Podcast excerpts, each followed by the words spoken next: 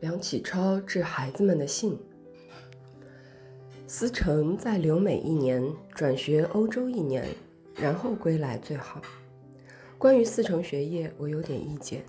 思成所学太专门了，我愿意你趁毕业后一两年分出点光阴，多学些常识，尤其是文学或人文科学中之某部门，稍微多用点功夫。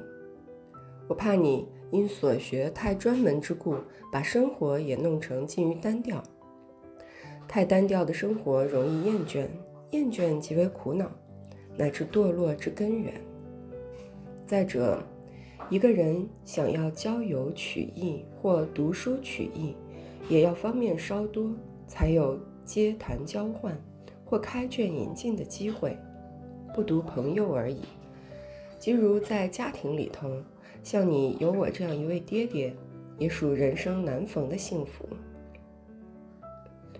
若你的学问性味太过单调，将来也会和我相对辞节，不能领着我的教训。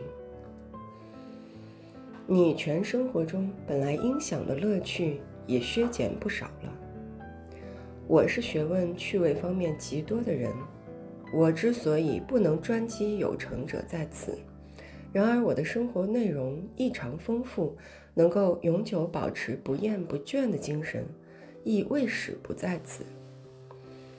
我美丽若干时候，趣味转过新方面，便觉得像换个新生命，如朝旭升天，如星河出水。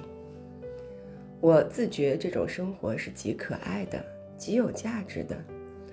我虽不愿你们学我那样泛滥无归的短处。但最少也想你们参采我那烂漫向荣的长处。这封信你们留着，也算作我自作的小小相赞。我这两年来对于我的思成，不知何故，常常像有异兆的感觉，怕他渐渐会走入孤峭冷僻一路去。我希望你回来见我时。还我一个三四年前活泼有春气的孩子，我就心满意足了。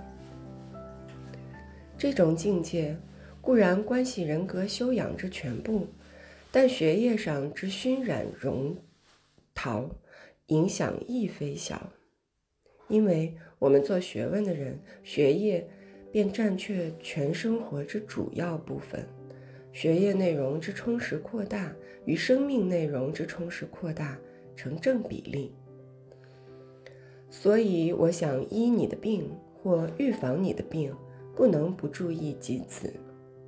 这些话许久要和你讲，因为你没有毕业以前要注重你的专门，不愿你分心。现在机会到了，不能不慎重和你说。你看了这信。意见如何？婚姻意思如何？无论校课如何忙迫，是必要回我一封稍长的信，令我安心。民国十六年八月二十九日。